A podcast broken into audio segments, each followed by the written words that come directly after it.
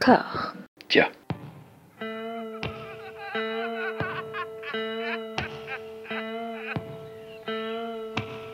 And now for something completely different. Would you like to talk about the meaning of life, darling? Sure, why not? Philosophy for two? Right. Provided the movement never forgets that it is the inalienable right of every man or woman or woman to rid himself or herself or herself. Agreed. Thank you, brother or sister or sister. Where was I? I think you finished. Oh, right. I don't want to talk to you no more, you empty-headed animal food trough whopper. I fart in your general direction. Your mother was a hamster and your father smelt of elderberries.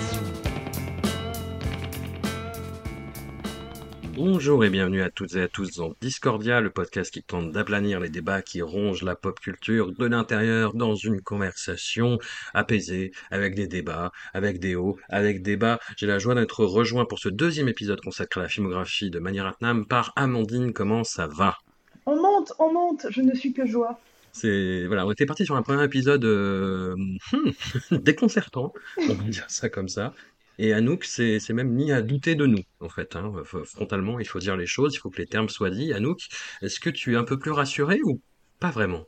Eh bien, je suis surtout très perturbée parce que je comprends pas comment euh, entre 34 et 35 ans on peut changer à ce point. J'élabore des théories du complot actuellement. J'ai un petit euh, tableau en liège avec des, ficelles euh, en laine et beaucoup de punaises et j'essaie de comprendre le parcours de manière tenir. Une lourde tâche hein, qui nous attend effectivement avec un, oui, une montée en grade assez spectaculaire. Ce qui n'est pas forcément le cas du premier film dont nous allons parler aujourd'hui, qui est un retour en arrière, parce que hum, j'ai j'ai dû faire appel au service de Dao, Dao, Dao, estimé, résilient et, et Dao, forcené Dao. Voilà, tout à qui euh, des, des chansons seront consacrées à l'avenir, je l'espère, tout du moins, c'est ce qu'il mérite. Comme il le disait, le, le cinéma de- indien, c'est pas vraiment euh, son, son, son champ d'investigation privilégié, mais il a quand même réussi à nous trouver un film euh, sous-titré anglais qui date de 1988. C'est un petit retour en arrière. On retourne avant Gitanjali et Anjali. Et c'est après Nayakan. C'est un, flic avec deux frères ennemis. C'est un petit peu une répétition pour le film qui va venir après. Agni Nacha Tiram, qu'on a vu nous en, en version doublée Telugu sur YouTube dans une vidéo euh, hmm, au grain vraiment dégueulasse, hein, il faut le dire, avec toujours des logos qui pop partout à l'écran. Donc bon, les conditions étaient pas optimales et puis j'ai l'impression qu'on a vu une version coupée aussi. C'est-à-dire qu'il y a des, des ellipses parfois où tu te dis oh là là, qu'est-ce qui se passe? Mais toujours est-il que ça ne rattrape pas forcément le film, voilà, qui, qui est très estimé par ailleurs dans la filmographie de, de Mani Ratnam pour euh, bah, les raisons que j'ai évoquées. Hein. C'est un, peu une répétition avant euh, des, films beaucoup plus convaincants, notamment Talapathie, avec cette histoire de, frères ennemis euh, qui se rassemblent à la fin. Alors dans Talapathie, c'est une histoire de deux euh, fils d'une même mère. Là, c'est les deux euh, fils d'un même père qui sont grosso modo, on va le dire, des deux côtés de la loi, un policier et un marlou, et qui vont unir leurs forces, mais qu'à la fin. Et, et avant ça, il y a quand même une bonne heure de marivaudage euh, pas très, pas très heureux. Qu'est-ce qui s'est passé sur ce film? Qui veut se lancer? Euh, non, je veux pas, mais je vais y aller. Bon, effectivement, euh, celui- celui-là, euh, voilà, on aurait peut-être dû le traiter la semaine dernière, si on, la, enfin la, la fois d'avant, si on avait eu le- la vidéo, parce qu'il est dans, euh, dans cette catégorie de films bah, pas bons, hein, on peut le dire. Mm. Encore une fois, on a des gros gros problèmes de casting au niveau des âges. Moi, j'étais Oui. perdue les premières minutes. La mère a le même âge que le fils, euh, a genre 14 ans de plus que la petite sœur. J'étais déjà très très perturbée. Elle a, enfin, je crois l'actrice a 3 ans de plus que son fils. voilà. Donc euh, c'était déjà pas facile à suivre. Après, euh, effectivement, il y a donc, je sais pas si c'est la copie, il y a des soucis de montage, il y a des soucis de cut. Après, euh, on en reparlera sur les films suivants. Il y a un truc que je pense est volontaire. C'est souvent il y a des bruits d'avion qui couvrent les dialogues. Et j'ai l'impression que c'est quand ça passe le bureau de censure et que le bureau de censure dit ouais vous me coupez ça, vous me coupez ça, il y a quand même une volonté de dire ok on, on va, le, on va supprimer ce qui vous plaît pas mais on va montrer qu'on a supprimé un truc. Enfin, j'ai eu ça sur plusieurs films et je trouve ça intéressant comme rapport à la censure, si c'est ça et que c'est pas juste euh, quelqu'un qui a fait n'importe quoi avec son upload YouTube. C'est intéressant de, voilà, de vouloir quand même euh, cacher tout en montrant qu'on cache euh, quelque chose. Bon, sinon, c'est c'est pas très bon, bah, notamment on se tape encore ces, ces scènes intermédiaires qui n'ont rien à voir le film, pour, qui sont des scènes comiques euh, avec des personnages complètement. Enfin, on l'a eu plusieurs fois hein, la dernière, enfin, sur la dernière session, des personnages qui n'ont rien à voir avec le schmilblick, qui font, qui en font des caisses de comédie. Donc là, c'est euh, deux euh, maris, un qui est très content que sa femme parte accoucher dans sa famille, l'autre qui est qui vient de se faire plaquer et qui est dégoûté. Et donc les deux essayent de, de pécho. c'est très gênant, c'est très très gênant. mais bon, ça n'a rien à voir. À la limite, faisons comme si cette, cette partie-là n'existe pas. Visiblement ils le mettaient voilà, pour, euh, pour faire plaisir à tout le monde, ceux qui voulaient des comédies avaient, leur comédie. Le film en lui-même est aussi quand même gênant. Hein. On a deux personnes, donc les deux héros ont des gros problèmes avec leur père, donc c'est vraiment Daddy Issues le movie. Ils ont euh, beaucoup de colère, alors du coup ils n'arrivent pas à contrôler, c'est pas très bien, voilà, ils sont en colère, ils sont en colère, c'est très répétitif. Euh, ils se bastonnent, ils, sont en colère. Ils ont donc chacun une petite romance. Euh, la romance avec donc la romance du fils, on va dire le plus officiel, c'est-à-dire le premier fils qui est dans la maison principale, qui est flic. Il décide de tomber amoureux de la fille de son boss, quoi qui, qui s'appelle Angeli, euh, qui euh, est extrêmement gênante. Enfin, elle est euh, très très euh, needy, très ouais, très angoissante dans son rapport euh, très intense à, au héros.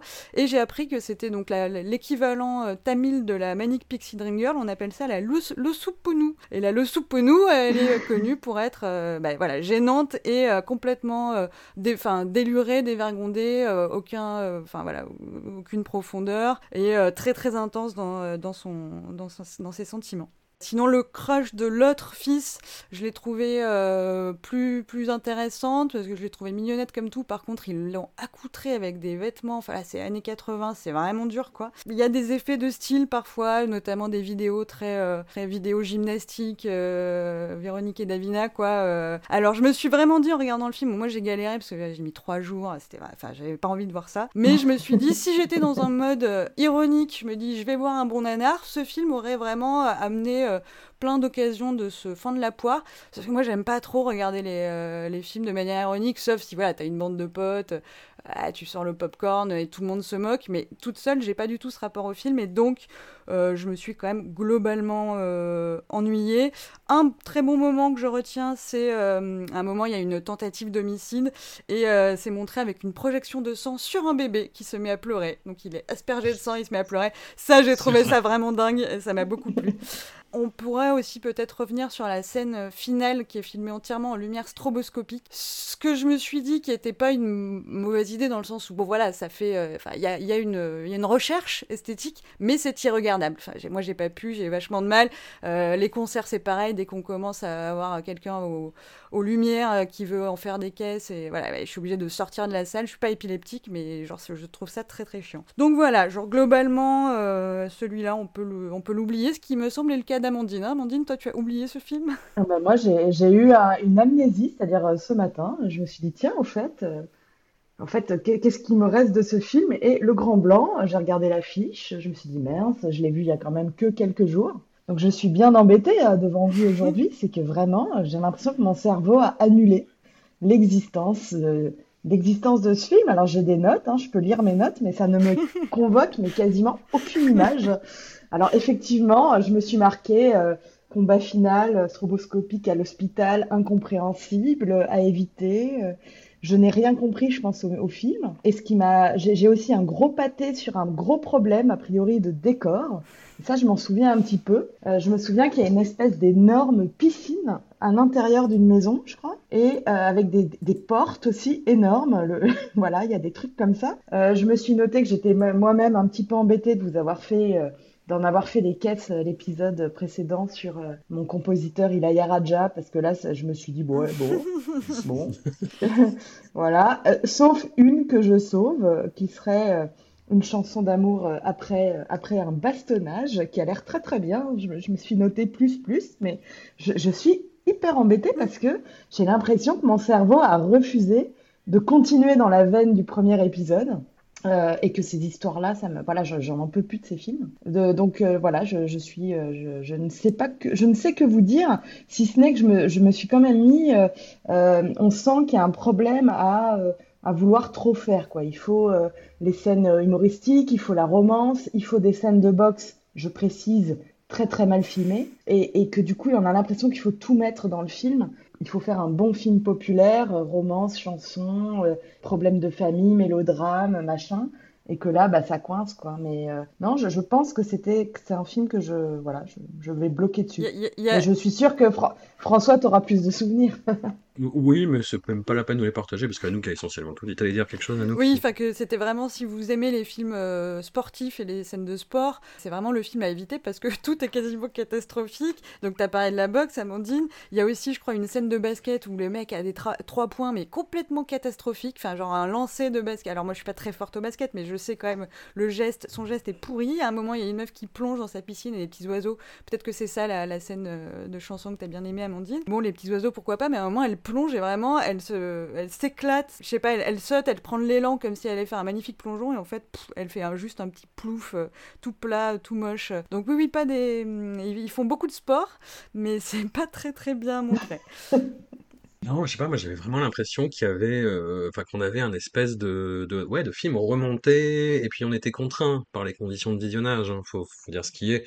On, a fait ce qu'on a pu sur le premier épisode, même Nayakan, qu'on a vu dans des conditions à peu très potable. La copie n'était quand même pas formidable, elle était très délavée. apparemment, le film doit sortir et peut-être sorti euh, entre temps euh, en, Blu-ray, donc euh, ça vaudra peut-être la peine d'y jeter un coup d'œil. Celui-là, je sais pas, parce que je ne vois pas ce qui peut, ce qui peut être sauvé effectivement, et je suis très surpris parce que le film est vraiment culte, il a cartonné.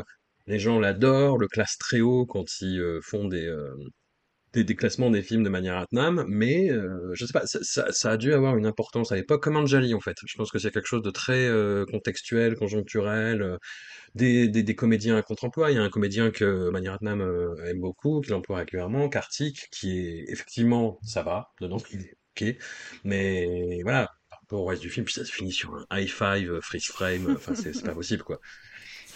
C'est pas possible. Et alors, c'est ça qui m'étonne. Après, en plus, quand on voit, c'est un film qui a été, qui a été commencé à être tourné en même temps que Nayakan. Donc, tu dis que Mani Ratnam n'était peut-être pas à 100% dessus. Hein, on va dire ça. Même s'il y a eu un hiatus, au bout d'un moment, il s'est dit, ouais, donc bon, je vais finir Nayakan, et puis celui-là, je m'y mettrai sérieusement après, je continuerai sérieusement après, donc il a continué après. C'est peut-être ça qui donne ce côté heurté, je ne sais pas. Enfin, bref, beaucoup de points d'interrogation euh, sur ce film, et encore plus sur ce qui arrive, en fait, parce que après ce film-là, il y a Gitanjali et Anjali, auxquels on vous renvoie euh, dans le premier épisode, dont on a parlé, qui sont des films très durs, mais pareil, qu'on a vu dans des conditions euh, pas possibles, mais je ne pense pas que ça, ça excuse quoi que ce soit. Et puis on arrive en 1991 avec Talapati, Retour au, cinéma tamoul, parce qu'il a fait des détours par le, le Telugu. Après avoir dit ça, quand même, c'est un film qui rassemble dans son casting des stars qui viennent un petit peu de tous les horizons, en fait. On voit des acteurs qui jouent dans le cinéma hindi, on voit euh, Mamouti, qui est un, acteur qui a beaucoup tourné dans énormément d'industries, mais euh, qui est surtout dans le cinéma malayalam.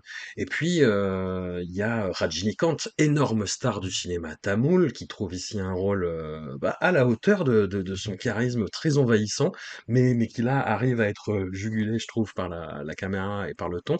Et puis, c'est l'arrivée d'un acteur euh, dont tu nous avais parlé, Amandine, quand on avait fait la rétrospective Kajol, parce qu'on l'a vu dans Minsara Kanavu euh, en, soupirant maladroit, c'est Arvind Swamy, qui va devenir ben, un des acteurs fétiches de, de, de Mani Ratnam, qui a un second rôle ici, mais qui est plutôt, plutôt bon.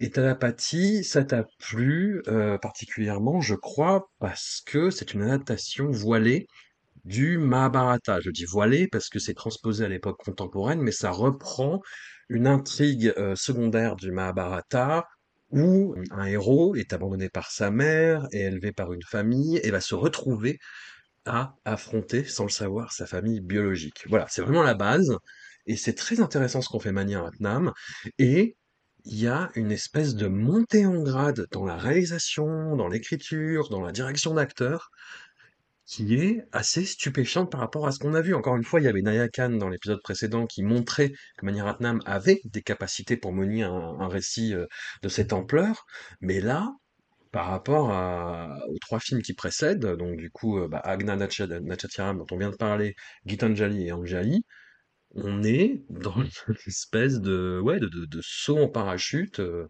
assez, assez, assez incroyable, quoi. Amandine. Oui, c'est. Alors moi, j'adore Talapathie, je le trouve. euh, J'ai toujours adoré ce film, euh, aussi bah, parce que, comme tu l'as dit, il y a une, la trame est limpide, c'est-à-dire c'est vraiment le moment où on le verra plus tard avec euh, Ravan Ravanan, mais c'est le moment où Maniratnam ne, ne, camoufle pas ses emprunts mythologiques, au contraire, il s'en empare et il propose une version, une lecture contemporaine d'un épisode que tout le monde connaît, qui est, euh, qui est vraiment, est vraiment partagé par, tout le monde. Donc, comme tu l'as rappelé, hein, c'est c'est l'histoire en fait de Karna, du personnage de Karna dans le Mahabharata, qui est voilà un enfant abandonné dans les, par les, dans les flots par sa mère, qui a eu cet enfant avec le dieu soleil. Et en fait, quand on voit Talapati, c'est remanié de façon à ce que on relise cette histoire mythologique avec bah, les outils du cinéma. C'est moi, c'est ça qui me que j'aime le plus. Hein. Euh, et donc, par exemple, bah, on retrouve évidemment la scène où le bébé est abandonné euh, euh dans les flots, sauf qu'avant, bah, on a ce petit abandon dans le train, qui est un train hyper cinématographique comme toujours. Hein. Le train chez Maniratnam, il y a une thèse à faire, je le rappelle, hein, sur le train chez Maniratnam. on va en voir beaucoup. Et par exemple, donc, euh, euh dans l'épisode mythologique, euh, ce personnage de Karna, il est donc le fils du dieu soleil. Il est lumineux parce qu'il a des attributs dorés sur le corps.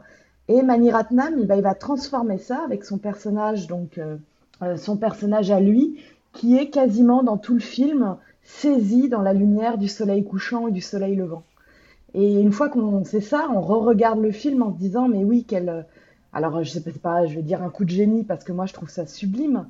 Euh, il y a des gens qui diront peut-être oui, c'est un peu littéral, mais en fait, c'est très beau parce que tous les plans euh, sur l'acteur Rajnikant, tous les moments de révélation, par exemple, quand sa mère lui révèle qui elle est, etc., c'est toujours dans un soleil couchant, rasant, euh, magnifique. Et donc là, on commence à voir le travail de son, le vrai travail, si je peux dire, de son, de son chef-op, qui est Santosh Sivan, qui va par ailleurs euh, faire lui-même ses films. Mais il va y avoir une espèce de, voilà, de, de fusion entre euh, les deux hommes, entre Mani Ratnam et Santosh euh, Sivan, parce que ils ont, il a cet amour pour les lumières, euh, les lumières très travaillées. Pas, vraiment, je sais que certaines personnes trouvent ça, son travail trop artificiel ou trop marqué. Mais là, je trouve que ça a un sens, parce que c'est dans le mythe et que pour le mythe, on a besoin d'associer le personnage euh, de Karna au soleil, euh, et, voilà, ça fait partie de ça. Autre partie qui est intéressante, qui, et je trouve qui euh, prend tout son sens, c'est que tu l'as dit dans le film, dans Talapathie, le personnage de Surya va devenir un petit peu le, l'idole des défavorisés, des gens pauvres. Voilà, c'est la personne du peuple au sens vraiment, c'est vraiment celui, l'homme du peuple. Le terme talapathie lui-même, c'est, ça se peut se traduire par euh, commandeur, mais j'ai l'impression que dans la culture indienne, c'est un terme qui recouvre, euh, je sais pas, une notion de, de, de, mentorat bienveillant. En fait, il y a un acteur euh, qui s'appelle mmh. Joseph Vijay, dans, qui est actif dans le, le, le cinéma tamoul, et son surnom c'est Talapati, et tout le monde le dit de façon très différente, quoi. Oui, oui, c'est le, le meneur, mais euh, par pour des bonnes raisons, pas uniquement. Mais là, il y a, le guide, voilà, le guide. Ouais. Et ce qui est intéressant, c'est que donc dans le dans le mythe, euh, dans le Mahabharata, Karna, par sa naissance illégitime, alors qu'il aurait pu être élevé dans euh, une famille royale, etc., est obligé de vivre, enfin est obligé, il est élevé par euh, des gens euh, d'une classe sociale inférieure. Et on retrouve exactement ça dans Talapathie, c'est-à-dire le fait d'avoir été abandonné me prive des droits de ma naissance, et quand euh, la mère, à la fin, enfin pas à la fin, mais je, je, spoile pas tout, mais euh, dans Talapathie, quand on offre à ce personnage de Surya la possibilité de récupérer son rang, il refuse. Donc il y a quelque chose de très moral dans le, dans le mythe et dans le film. Il y a une question autour de qu'est-ce qu'on a par la naissance et qu'est-ce qu'on a par l'éducation, l'éducation qu'on a reçue, euh, qui, je trouve, alors là, est un parfait endroit pour le cinéma populaire indien. Et c'est pour ça que Mani Ratnam, pour moi, est un réalisateur immense. C'est qu'il arrive à, quand il se lance, il arrive à faire ressortir de la mythologie euh, sa portée, un, bon, bah, sa portée universelle, mais au-delà au de ça, les questions, comment est-ce que les questions bah, d'un mythe vieux comme le monde peuvent complètement résonner avec des questions de caste, de classe complètement contemporaines. Et je passe, bon, la lumière dorée, je l'ai dit. On a, on a la, la merveilleux Rajnikant, même si là, j'avoue que euh, le brushing est toujours un petit peu dérangeant euh, lors, des, lors des premières, euh, des, des premiers. J'ai toujours un peu de mal sur certains plans au brushing qu'ils lui font. Et on a, on a bah, toujours la musique d'Ilaya Raja qui est juste sublime. hein. donc je le répète, hein, je, je, je, je, commence à, à yoyoter sur lui, mais c'est quand même c'est quand même superbe. C'est son dernier, sa dernière collaboration avec Mani Ratnam en plus. Après, on va passer à Rahman, ce qui Oui. est pas plus, ce qui est, ce qui est pas terrible, ce qui est, ce qui est pas terrible. Oula. Ah, tu coupes, tu coupes, tu coupes, tu coupes. Non, je veux dire, c'est, c'est pas ça que je veux dire, ce sera autre chose. Euh, mais euh, non, non, c'est, pas du tout terrifiant de passer à Rahman. Mais Ilaya Raja a donné des airs euh, mythiques à, à, à Rahman.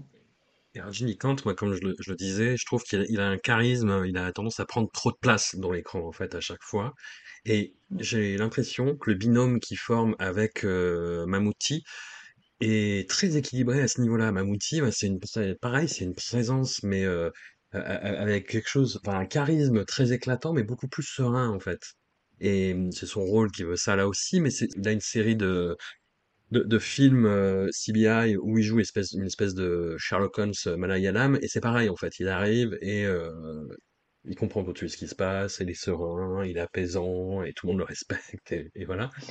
Et, et là, oui, c'est en plus c'est cette figure euh, que Mani Ratnam a beaucoup évoquée euh, et qu'on a beaucoup évoqué dans l'épisode précédent, c'est la figure du parrain, qui à la fois est capable de démonstration de violence, mais qui en même temps fait ça pour le, pour le peuple. Où est le bien, où est le mal? Il y a toujours ces interroga- interrogations-là, et je trouve qu'il les incarne bien. Qu'en penses-tu? Bah après, c'est compliqué quand on a euh, face à soi Rajinikanth qui bouffe la caméra euh, de toute façon, j'ai envie de dire, c'est quasi impossible d'y échapper. C'est vrai que les figures de parrain, on va voir que c'est souvent lié à la tradition chez Mani Ratnam. Et, c'est quelque chose qu'on va retrouver tout de suite, euh, enfin tout de suite bientôt. C'est la question des valeurs du village, des valeurs traditionnelles tamoules, de quelqu'un qui comprend comment fonctionne le lieu et l'espace, versus des gens qui sont étrangers qui viennent et qui essayent de régler des problèmes. Et là, on a toujours. euh, j'aime beaucoup aussi. euh, voilà, j'aime bien cet acteur. hein, euh, j'aime beaucoup Mamouti, mais je trouve qu'il a, il a, il est légèrement effacé, ce qui est normal. Mais est-ce que c'est vraiment complètement lié à son rôle ou juste parce que Rajinikanth était une bête de cinéma, quoi? Je sais pas. J'ai un doute. il y a un peu des deux. Il y a un peu des deux. Ou le, br- le brushing de Rajinikanth est plus puissant. Non, on va, on va demander l'avis d'Anouk sur la question, mais avant ça, Anouk, j'ai envie de te poser une question un peu taquine. Euh, Amandine a, a évoqué la, la photographie qui est incroyable dans ce film de, de Santosh Sivan, effectivement, le, le directeur de la photo, euh, qui est très lié à, à Mani Ratnam. Et hum, moi, la- ce qu'évoquait Amandine, en fait, c'est un débat que j'ai un peu du mal à comprendre, et je, vais te demander ton avis sur la question. C'est notamment, c'est quelque chose qui revient beaucoup euh, dans des critiques euh, de cinéma euh, française. C'est un parti pris qui dit oui, mais la virtuosité, c'est facile. Faire des belles images, c'est facile. Moi, j'ai pas que tant que ça, en fait. C'est-à-dire que c'est pas à la portée de tout le monde de faire des, des, choses comme ça et, et, que ça ait du sens. Et là, j'ai l'impression que Mani Ratnam est arrivé à un équilibre. Alors déjà, sur cette question de la virtuosité, et puis sur ce film précisément, Anouk. Alors, bah, euh, je vais le dire euh, cash, moi j'avais même pas vu le côté euh, le soleil et tout, donc c'est que c'était pas si, c'était pas si, enfin, je pense que c'est appuyé quand tu le sais et que tu le, t'es attentif à ça, mais tu peux aussi passer complètement à travers et du coup te laisser porter par la, la beauté de, de voilà du, du film sans, sans y voir à chaque fois un message appuyé. Enfin, c'est pas. Après. Si, bah, si faire du joli c'était si facile que ça, pourquoi ça fait 10 ans qu'il faisait du moche euh, aussi Enfin, tu vois, à un moment il y a eu un apprentissage aussi. Et sur ce film, bon voilà, je vais aller vite parce que vous avez dit beaucoup de choses, vous m'avez appris aussi énormément de choses. Je trouvais que euh, il y avait un petit point qui m'a un petit peu ennuyé, c'est les scènes de baston, parce que Surya, il a la- quand même, il a la mandale facile. Euh, Il y en a pas mal, elles sont longues et c'est pas du kung-fu euh, très fun, c'est vraiment euh, voilà la grosse mandale et du coup c'est un peu relou au bout d'un moment. Après, j'adore euh, le héros et je trouve que vous n'avez pas beaucoup parlé des, des personnages féminins que j'aime beaucoup. Euh, Il y a la mère, évidemment. Alors, la mère a trois ans de moins que le fils, l'actrice, quoi. Oui, voilà. Mais ça m'a moins gêné là. Je sais pas pourquoi. Je sais pas s'ils l'ont mieux vieilli ou si Surya fait quand même euh, jeune homme alors qu'il a déjà la quarantaine. hein. Ça m'a ça m'a moins perturbé. Et j'adore euh, le crush de Surya, la, la- jeune fille brahmine euh, Shobana qui joue euh, Subbalakshmi. Je l'ai trouvée vraiment euh, magnétique. Enfin voilà, toutes ces scènes, ces chansons et tout, c'était. Je trouve qu'elle elle se laisse pas bouffer justement par Rajinikanth. Enfin, elle est vraiment. moi, c'est elle qui me qui m'inspirait quand quand ils- ils partageaient des scènes. Et en même temps, ça fait ressortir lui son côté vraiment très brut, euh, très euh, voilà, la première fois qu'ils se rencontrent, genre il la raquette pour filer de la thune à, quelqu'un, enfin à une pauvrette qui avait besoin pour sa mère à l'hôpital, je ne sais quoi. Et, et je trouve ça super comme manière de draguer, quoi. Genre, euh, en fait, j'en ai rien à foutre de toi. Tout ce qui compte de toute façon, c'est mon pote Deva et les pauvres. Et euh, il, a, il a ce côté euh, hyper brut qui est effectivement hyper euh, séduisant, enfin en tout cas qui marche très bien sur elle. J'ai beaucoup aimé la bromance effectivement entre Deva et donc Mamouti et Rajinikanth. Euh, qui marche à fond, le, le Surya, il est intense dans l'amitié. Enfin voilà, tu te dis, quand tu regardes le film, tu te dis finalement les romances avec les filles, vu qu'elles sont un petit peu avortées à chaque fois, c'est pas ça la vraie histoire d'amour du film, c'est vraiment l'histoire d'amitié entre, entre et Deva. Et euh, voilà, donc j'ai trouvé que, que tout marchait très bien. Après, j'ai vu qu'il y avait que les critiques disaient que le personnage antagoniste euh, était pas très très puissant et c'est vrai que c'est pas la faute de l'acteur Amrish Puri que moi j'ai surnommé euh, Michel Foucault diabolique puisqu'ils lui ont rasé la tête euh, pour l'occasion. Amrish Puri est très bien, mais c'est vrai qu'il apparaît de manière un peu en demi-teinte. On comprend pas trop son, pas nécessairement son rôle. Enfin, c'est un espèce de politicien, pas très sympathique. En même temps, euh, il est un peu cor- corrompu, mais on n'est pas sûr. Enfin bon, euh, il est pas sympa, mais comme euh, effectivement le personnage de Deva aussi est un peu un criminel, un marlou, même si le peuple les adore, le, le duo qui forme. Le flic qui est donc le euh, demi-frère euh, de, du héros, est très simple. Enfin, il, veut être. euh, il, a, il a un sens de la justice très développé, mais du coup, il vient foutre la merde. Donc, c'est aussi un antagoniste, même si en fait, il est bien intentionné. Donc, bon. Mais en même temps, je trouve pas ça forcément euh, gênant, justement, de pas avoir un côté un peu cartoon dans les, les méchants. euh, voilà. Donc, ça, ça fonctionne. Et puis, euh, enfin, le, le mariage, du coup, qui ne se fait pas et qui se fait avec. La, la mère, alors je sais pas si on spoil, on s'en fout. Je sais, on a une politique spoiler depuis le temps, on n'a toujours pas de politique spoiler. Avec la, Vraiment, la, la mère du- de l'homme qui l'a tué, donc il est plein de culpabilité. C'est Deva qui lui dit ben voilà, je veux la protéger, donc tu vas l'épouser. Le, le rapport entre les deux, même si voilà, c'était pas né d'un, d'un- euh, de, de l'amour, enfin est vraiment hyper touchant. La famille qui se recompose avec la, la petite gamine à qui il ouvre son cœur, il raconte son histoire, et, euh, et la mère qui du coup petit à petit euh, a beaucoup de tendresse pour lui et essaye de, bah, de, de d- dévoiler de, de son histoire et de, de résoudre les choses de manière un peu discrète et tout. Je trouve ça super beau aussi. Enfin non, ouais, globalement, euh, globalement, on a, voilà, faut se souvenir que l'année dernière, il y avait Anjali. Et là, euh, voilà, le, le, le grand écart est total. Et je pense qu'il y a de quoi se faire un claquage là. Ça nous amène à 1992, parce qu'à partir de là, euh, ça y est, Mani Ratnam est parti et il enchaîne euh, bon, allez, un, un film par an, hein, parfois un peu plus. Mais il, ne se disper- il se disperse moins, on va dire, on va dire ça comme ça. Et il entame avec euh, Roja ce qui va s'appeler la trilogie du terrorisme. Alors c'est une drôle de façon de, de, de- de vendre des films, mais euh, ça a du sens. Ça a du sens parce que c'est des films qui sont étroitement liés à l'histoire contemporaine de l'Inde, qui, on le sait, est très perturbée, très complexe, avec des ressorts euh, vraiment euh, re- retors à appréhender. Et là, Roja, c'est, il met le- les pieds dans le pédiluve, on va dire, par rapport au sujet. C'est le film le moins complexe sur ce sujet-là, le plus littéral et euh, peut-être le plus maladroit rétrospectivement. Mais on, on va, on va en débattre, on va, on va voir. Ça se passe euh, sur, sur fond de, bah, de crise du Cachemire, en fait, hein, qui est un, un, un lieu qui, qui est hautement disputé à la fois entre euh, communautés euh, religieuses et c'est un enjeu entre l'Inde et le Pakistan. Et hum, le film commence par la, la traque d'un terroriste euh, islamiste et sa capture.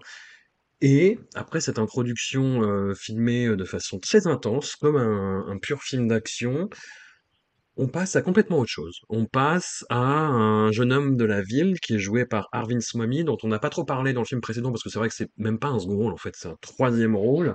C'était le, demi-frère, on va dire, de, de Rajinikanth, qui est un petit peu comme l'antagoniste du film, c'est-à-dire qu'il est là, il n'est pas là, mais il est là quand même. Et, et là, bon, bah, c'est le personnage principal, donc il débarque de la ville dans un village pour épouser une jeune fille, qui le repousse parce qu'elle lui explique qu'elle est amoureuse d'un autre, mais par contre sa petite sœur, why not? Et du coup, il propose à sa petite sœur qui ne comprend pas. Il y a des, des petits marivaudages comme ça, avec des histoires justement de, différences culturelles entre euh, les citadins, ou tout du moins ceux qui ont fait des études. Alors notre homme, je, ne l'ai pas dit, mais il est euh, cryptologue pour euh, les services secrets indiens, pour l'équivalent de la CIA, le, le RAW, Amandine, je, je crois que c'est ça à peu près enfin Ouais. ceux qui interviennent un petit peu à l'étranger. En gros, il y a une romance qui démarre et quand les deux tombent euh, amoureux à peu près de façon égale l'un de l'autre, et ben notre héros est appelé pour une mission au Cachemire et il est kidnappé par des terroristes.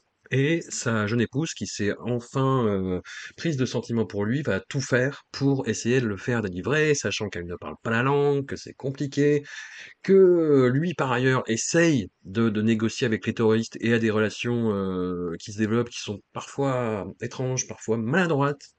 Il y a, une scène notamment où il se jette sur un drapeau indien en train de brûler pour l'éteindre au ralenti. Bon, voilà, le, propos, comme je disais, il est ce qu'il est. Anouk, qu'as-tu pensé euh, de ce film? Alors, pour moi, ce film, c'est deux films. euh, un que j'adore et un que j'aime pas du tout. La première partie, je l'adore. euh, donc, ce que tu as décrit, hein, on est dans le village, la jeune fille malicieuse qui, va, qui regarde le, le promis de sa sœur arriver. Elle a volé des moutons, c'est pas trop pourquoi. Le mec cherche ses moutons. Il y a plein de vieilles dames, j'adore ça. Il y a plein de vieilles superbes malicieuses qui font des gangs de vieilles, là, qui, qui, qui font un peu des remarques et tout. Elles ont aussi leur, leur petit cœur, elles ont leurs chansons, les vieilles et tout. C'est génial. Il y a des petits euh, red flags, euh, comme on dit, c'est-à-dire que le, le, donc le, monsieur de la ville, euh, Arvind Swamy, qui vient parce qu'il veut épouser une villageoise. Il a vachement insisté, il est très éduqué, il est, voilà, il est, urbain et tout, mais lui, ce qu'il veut, c'est une villageoise. Alors, du coup, les gens dans le village sont super suspicieux, genre, est-ce qu'il est difforme, est-ce qu'il a un souci, c'est quoi son problème et tout?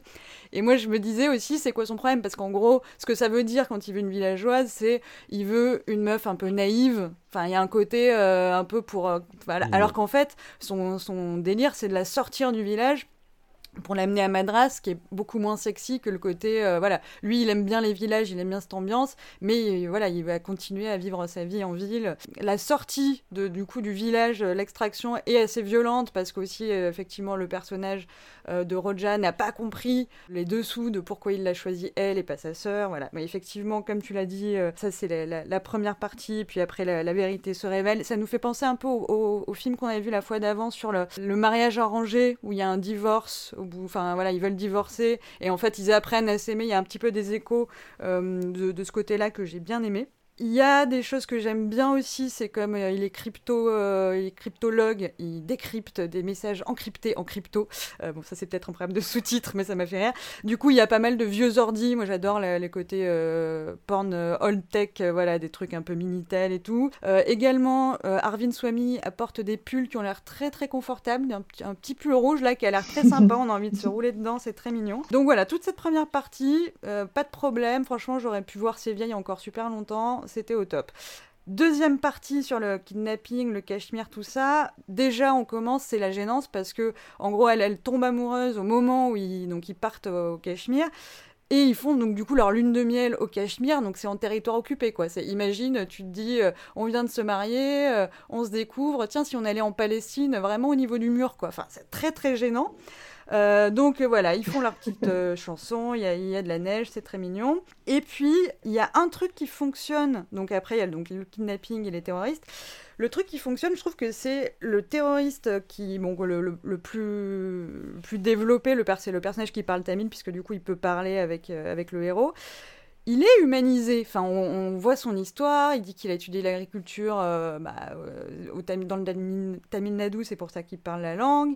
Euh, il explique ce qu'il veut, parce qu'en gros, euh, tu dis que le territoire du Cachemire est disputé entre l'Inde et le Pakistan, mais il y a aussi les Cachemiris qui veulent l'indépendance, en fait, hein, ce qu'ils appellent Azadi, c'est la liberté. Et du coup, il explique tout ça, et moi je trouvais que c'était très. Enfin voilà, que le, le personnage était convaincant, il était montré comme assez humain et tout. Et t'as le héros en face. Qui est supposé quand même, enfin j'imagine, porter un petit peu la, vision du film. rappelons que le film remercie le ministère de la Défense dès le début. Ça te pose un peu l'ambiance euh, qu'on va voir a priori pas trop un film indépendantiste, euh, révolutionnaire. Et donc euh, le héros, il, il, arrête pas de lui dire mais l'Inde c'est super, le terrorisme c'est pas bien. Enfin j'ai roulé des yeux de malade parce que au bout d'un moment il arrive finalement à plus ou moins semer le doute chez le terroriste, euh, qui en plus tu as dit, on est, enfin, je sais plus si c'est dans ce film-là ou dans l'autre, mais qui dit on n'est pas des, enfin, c'est pas terroriste, c'est pas le mot, on est des combattants, voilà, pour la liberté, on est des révolutionnaires, on est ce que tu veux, mais ils s'appellent pas eux-mêmes terroristes, quoi. Et donc, ouais, le côté euh, vraiment de la naïveté en face du, du gars qui lui dit, mais c'est, enfin, le, terrorisme, c'est pas bien, pourquoi tu fais ça? Et en fait, c'est, oui, ok, le terrorisme, c'est peut-être pas bien, mais l'occupation, euh, l'oppression de, de, tout un peuple, c'est pas très bien non plus. Donc euh, ça, j'avoue, c'est très gênant. Et puis du coup, la pauvre Roja, qui était euh, super dans son côté un peu euh, jeune fille, voilà, pleine de vie et tout, qui là se retrouve à devoir aller chouiner de partout, ah, libérer mon mari, mon pauvre mari, mon pauvre mari, avec son pote là qu'elle s'est trouvé, qui lui fait le traducteur, qu'elle a récupéré et qui du coup est obligé de, de la suivre partout, jour et nuit, pour bon, euh, voilà, je... elle, est, très bien, cette actrice, il hein, n'y a pas de problème, mais c'était un petit peu agaçant au bout d'un moment euh, de, voilà, à, suivre. Voilà, enfin, je me suis dit, c'est vraiment de la, propagande nationaliste, d'autant plus euh, maladroite qu'en fait, comme il laisse quand même développer le personnage du terroriste, bah en fait t'es plutôt enfin moi je suis sortie de là un peu d'accord avec le le, le groupe le groupe armé même si je précise que je ne fais pas l'apologie du terrorisme et que les, les, opinions qui sont dites dans ce podcast ne, ne, révèlent pas les opinions de Discordia et que toute l'équipe se désolidarise. De...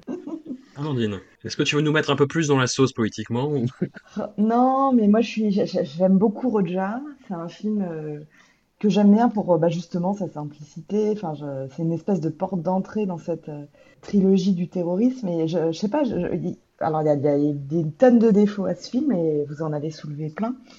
Mais je, c'est vrai qu'il j'ai toujours trouvé, euh, pas courageux, c'est pas le mot, mais le fait que Mani Ratnam va accorder comme ça euh, plusieurs films à des questions qui, euh, d'habitude, sont traitées comme des bourres. Enfin, vraiment, tu vois, les, les, les films anti. Enfin, sur le Cachemire, les trois quarts du temps, c'était des films de guerre, bourrin, machin. Et que lui, il essaye de faire quelque chose. En tout cas, il essaye de mélanger les armes de la, les armes politiques avec les armes du cinéma et de la romance, etc. Donc, donc dans le cas de Roja, il y, a cette espèce de, de pliure, j'appelle ça la pliure, au bout d'une heure, effectivement, où on quitte complètement ce que lui fait parfaitement, c'est-à-dire la romance dans le sud de l'Inde, les paysages incroyables du sud, les villageois trop mignons. Alors la chanson qu'Anouk adore avec les vieilles dames, c'est euh, Rukumani.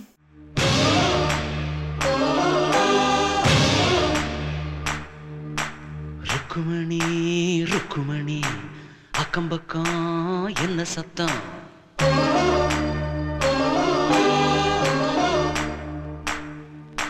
காது ரெண்டும் கூசுதடி கண்டுபிடி என்ன சத்தம்?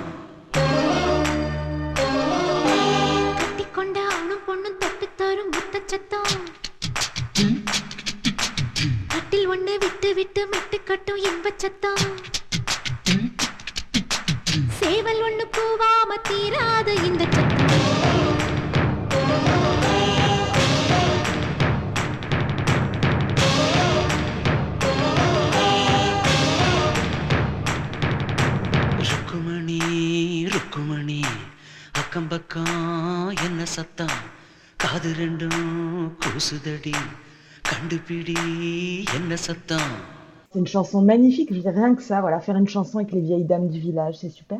Et cette pliure qu'il nous fait pour nous emmener dans un cachemire, elle est déjà, elle est visuelle. On passe de, le sud, c'est euh, doré, jaune, euh, verdoyant, et le cachemire, c'est bleu, euh, bleuté. Enfin, encore une fois, hein, merci Monsieur Santosh Sivan, qui fait une atmosphère. Il coupe le film, et donc d'habitude dans le cinéma indien, à l'entracte, on coupe le film et puis on, passe à autre chose, on passe à, je sais pas, il y a un nœud dramatique. Lui, il coupe, il plie et on change carrément de style de film. Donc on passe de la romance rigolote à, euh, bah voilà, les terroristes, la guerre. Et ça, moi, c'est quelque chose que j'aime beaucoup en fait. Je trouve qu'il est, il le fait très bien. Et il y a autre chose qui m'intéresse, c'est à quel point bah, on a ce réalisateur tamoul euh, qui euh, s'occupe beaucoup de questions de, euh, de, la région, de la langue tamoule. On a, on a vu dans beaucoup de films hein, cette question de la tradition et qui là s'intéresse à une question nationale, c'est-à-dire la question du Cachemire, c'est un problème national et il propose à son spectateur euh, tamoul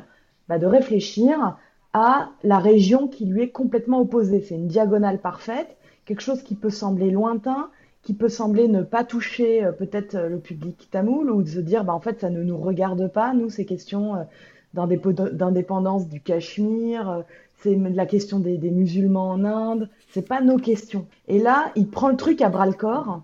Alors, il passe par la romance, et une romance qui est encore une fois, enfin que j'aime beaucoup, j'aime beaucoup Arvin. Je trouve que euh, l'actrice Madou, elle est toute choupinette. Il y a, je, suis, je comprends le bémol d'Anouk, moi aussi je suis un peu dérangée parce que le, le film porte son nom. On pourrait s'attendre à un magnifique portrait de femme et en fait, bah, elle est un petit peu légèrement sous-employée, notamment dans la deuxième partie, alors que c'est une actrice qui vraiment peut donner beaucoup. Et ce qui m'intéresse aussi, c'est comment est-ce que Mani Ratnam nous montre qu'une région change de sens et que cette région du Cachemire, qui pendant longtemps a été euh, le paradis sur Terre dans l'imaginaire indien, qui a été le lieu effectivement des, des, voyages de noces, qui est une région montagneuse, qui est le lieu de vraiment un paradis. C'est vécu comme un paradis le Cachemire, la montagne, euh, demeure des dieux, machin. Et ben comment là, tout ça s'est détruit par la guerre, par l'indécision politique.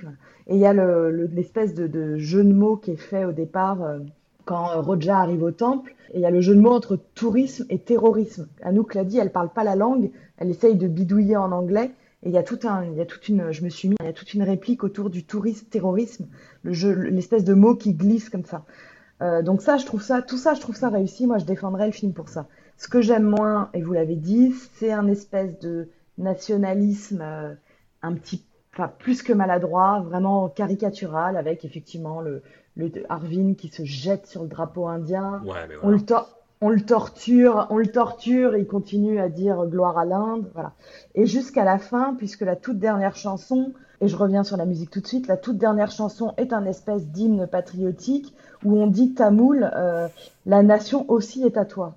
Et tout ça, c'est grandiloquent, c'est ça, c'est un peu ce que je comprends le moins, c'est pourquoi ce besoin de, de, de, faire cette liaison absolue entre euh, voilà une espèce de nationalisme un truc un peu bébête. Mais on va voir qu'il va affiner son propos dans les films d'après. Je finis sur parce que j'étais beaucoup trop longue je finis sur le fait que c'est là donc c'est bien la première collaboration avec donc ce A.R. Rahman qui est le, le grand compositeur. C'est sa première euh, vraie euh, bande originale. Elle est très belle il y a des chansons incroyables la chanson euh, où justement Arvin montre le, le, le Cachemire à Roja c'est très très belle. Vraiment, il y a des chansons euh, magnifiques dans le film. C'est le début d'une capacité que va avoir euh, à Rahman à passer d'un style musical à l'autre, et ça, c'est précieux. Oui, mais après, il y a toujours, la question de voir ces films-là avec un regard de 2022 et un regard occidental. Je parlais, euh, par exemple, de Triple R, de SS Rajamouli, au, à son distributeur français. Et euh, je parlais de la question de la représentation des, colons anglais euh, de façon caricaturale. Il me dit, mais attends, euh, on a fait, je trouve que le film fait énormément de progrès par rapport aux représentations d'avant, en fait, où c'était encore plus que ça. Là, c'est limite un film qui est très ouvert d'esprit sur la représentation des colons anglais triple R. Et il est possible que, euh, il est même sûr que Roja, en 1992, ce soit un coup de tonnerre par rapport à, toutes ces questions-là, et qu'effectivement, Mani Ratnam, je pense, se sent obligé de montrer euh, patte blanche. Et moi, ça me semble d'autant plus patent que c'est une question qui s'affine au fur et à mesure que la trilogie de terrorisme euh, se déroule. Et notamment dans le film suivant, Bombay, donc là on arrive en, en 1995, on saute un film qui s'appelle Tiruda Tiruda, qui est coécrit par euh, Ram Gopal Varma. Je, je, je- je verrai si on en parle dans un épisode prochain, mais je, je sais que vous m'engueulez parce qu'il y a déjà beaucoup de films à traiter. On rajoutait, et je voulais vraiment me focaliser sur euh, Talapati, cette trilogie, et puis sur euh, un autre film, Irovar, dont on va parler après. Mais Bombay, voilà, on est en 1995 et il reprend euh, Arvind Swamy, il reprend euh, A.R. Rahman, il change de chef-op par contre, c'est l'arrivée de, de Rajiv Menon euh, dans euh, cette trilogie. Et il reste sur ces thématiques-là, c'est-à-dire que là, il est aussi sur un sujet qui, en 95, c'est de la nitroglycérine, quoi. C'est, ça montre un couple entre un hindou et une musulmane. Et à l'époque, enfin, c'est ce qui fait que le film a provoqué euh, des tollés, euh, des manifestations. Il a été interdit dans plusieurs pays euh, à cause de ça. Et c'est le cœur du film. Et c'est un film qui, par ailleurs, montre ça un petit peu avec un, une exception que nous, occidentaux, on appellerait Roméo et Juliette. Voilà, c'est deux, deux familles ennemies, grosso modo, et les enfants se, se s'unissent envers et contre tout. Enfin, ils, partent à la ville, à, Bombay, et ils ont des enfants. Et puis finalement, bah, les, les, les familles se, réconcilient, ça, va bien. Et puis c'est là qu'en fait les émeutes de 92 et de 93 qui sont liées justement à ces questions d'antagonisme entre les communautés hindoues et musulmanes euh, éclatent. Et moi, c'est quelque chose que je trouve fascinant dans le cinéma indien, c'est cette capacité à s'emparer de l'histoire récente et en faire quelque chose. Alors, ça donne souvent des points de vue ultra-nationalistes. Moi, je pense au, film Major, par exemple, qui a été consacré euh, à l'assaut, euh, notamment de l'hôtel euh, Taj Mahal, et où, alors là, c'est de la glorification, où un, un personnage de flic qui s'est sacrifié, ça devient une espèce de super-héros Marvel. Et, et là, on est sur quelque chose de beaucoup plus brut, de beaucoup plus euh, rentre-dedans, de beaucoup plus efficace, même si il y a quand même un discours développé par le personnage principal, par Arvind Swamy, qui est très euh, mais vous allez vous aimer les uns les autres, bordel de merde. Qui, qui, qui est un peu, bon, un peu de décoffrage. Et c'est un film aussi qui, qui met du temps un peu à, où il y a une rupture, là aussi, qui arrive peut-être un peu plus tard que dans Roja, euh, dans le récit, mais euh, que, que je trouve fascinante et où il y a plein de portes qui s'ouvrent parce que à un moment ils perdent leur enfant. Il y a un gamin qui est recueilli par un personnage euh, de Nuke qui est euh, bah, une, une, une, femme trans. Et enfin où il y a plein de choses comme ça qui sont euh, qui sont évoquées derrière cette euh, bah, cette énorme brutalité, cette violence qui est représentée frontalement, et avec des discours, avec des, des dialectiques qui se développent et qui sont peut-être plus fines que dans Roja, mais qui sont pas à leur niveau optimal, on va dire, de, de, de, de, rhétorique, de rhétorique et de, et de pertinence. Anouk, quid de Bombay?